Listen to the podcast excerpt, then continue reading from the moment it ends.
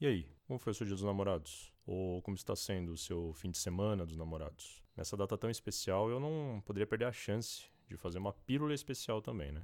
Então aqui vai. Eu sou Jefferson Barbosa, do podcast Depuramente, e essa é a pílula semanal. Hoje eu falarei sobre relacionamentos. Então sente-se, relaxe e, se possível, ouça sozinho. Talvez seja melhor para cada um ouvir e tirar suas conclusões primeiro. Só depois discutirem juntos. Espero que seja um debate saudável, que cause reflexão em vocês. Talvez fortaleça até a sua relação. Ou, quem sabe, faça refletir sobre algo que não entende muito bem. Bom, eu vou me arriscar. Bora lá. Para começar, já posso dizer com toda certeza: a sua felicidade é a maior prioridade que você deve ter na sua vida. Você deve encontrar o sentido, o propósito que te move a cada dia.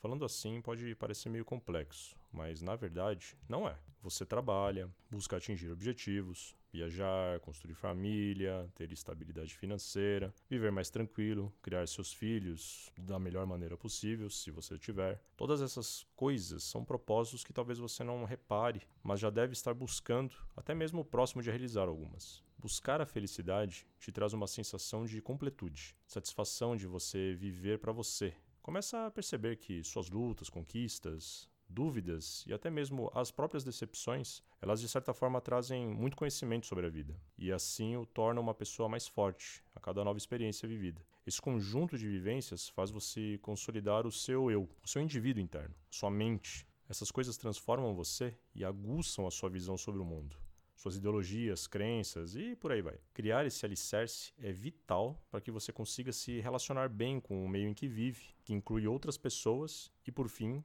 inclui também o seu relacionamento. E é aqui que começa o problema. Muitas pessoas, devido à nossa própria sociedade, né, estrutura da nossa sociedade, acabam se desenvolvendo sem atingir certas maturidades necessárias para se relacionar. Se você reparar na nossa adolescência, é a época em que saímos da condição infantil e estamos nos tornando um jovem adulto.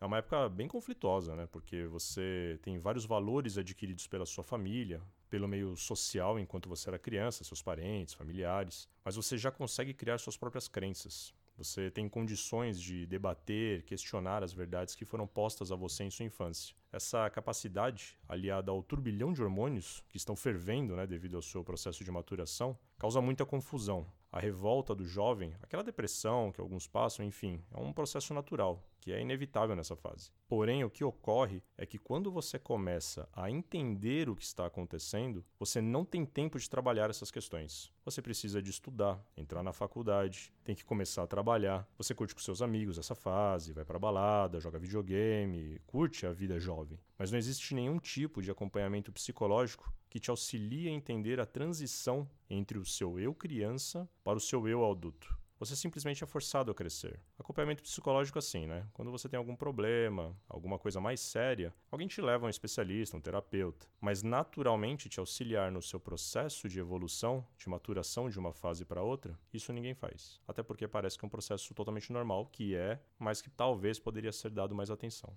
Ser independente com certeza é muito importante. E começar cedo ajuda e muito. O problema é que quando você deveria entender sobre você, esse buraco do feito no seu eu trará consequências em suas relações, principalmente nas amorosas. Como você não está totalmente seguro nesse alicerce sentimental, você acaba em sua incompletude procurando a outra metade para te completar, fazendo com que a sua vida pareça completa, mas na verdade ela está sendo preenchida por outro indivíduo, que muito provavelmente também está incompleto.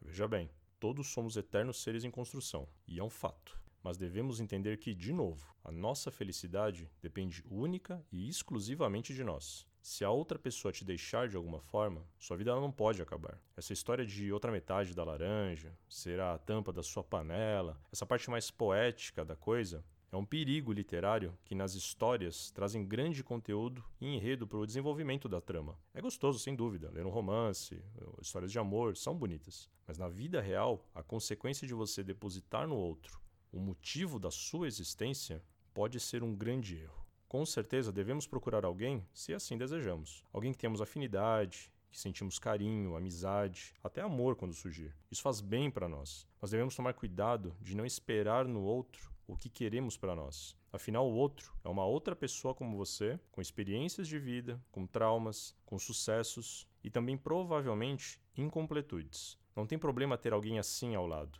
mas ter a noção que se você estiver convicto e ter esse entendimento, você até poderá auxiliar essa pessoa a encontrar a completude dela. E por que não? Havendo dessa forma amor entre vocês, poderem viver uma completude de ambos, que não é uma metade da outra, mas sim dois inteiros que transbordam algo muito maior. Você deve estar pensando agora, cara, esse cara é muito chato, meu. Talvez eu seja mesmo. Mas se você reparar, é muita gente por aí que entra e sai de relações e não entende que talvez ela tenha que olhar para dentro de si mesma e compreender o que está faltando nela. E dessa forma, você acaba descobrindo o seu amor próprio. É vital. Afinal, como você pode amar alguém se você nem sabe o que é amor? Nós não conseguimos dar para o outro aquilo que nós não temos. E ainda assim, se você conhecer alguém, não que te ofereça algo, mas que queira evoluir junto contigo, que tope estar ao seu lado durante sua construção e você na dele, com certeza já é meio caminho andado para que seja uma ótima relação. Bom, desejo tudo de bom para vocês, sejam felizes, desculpa qualquer coisa aí e até a próxima.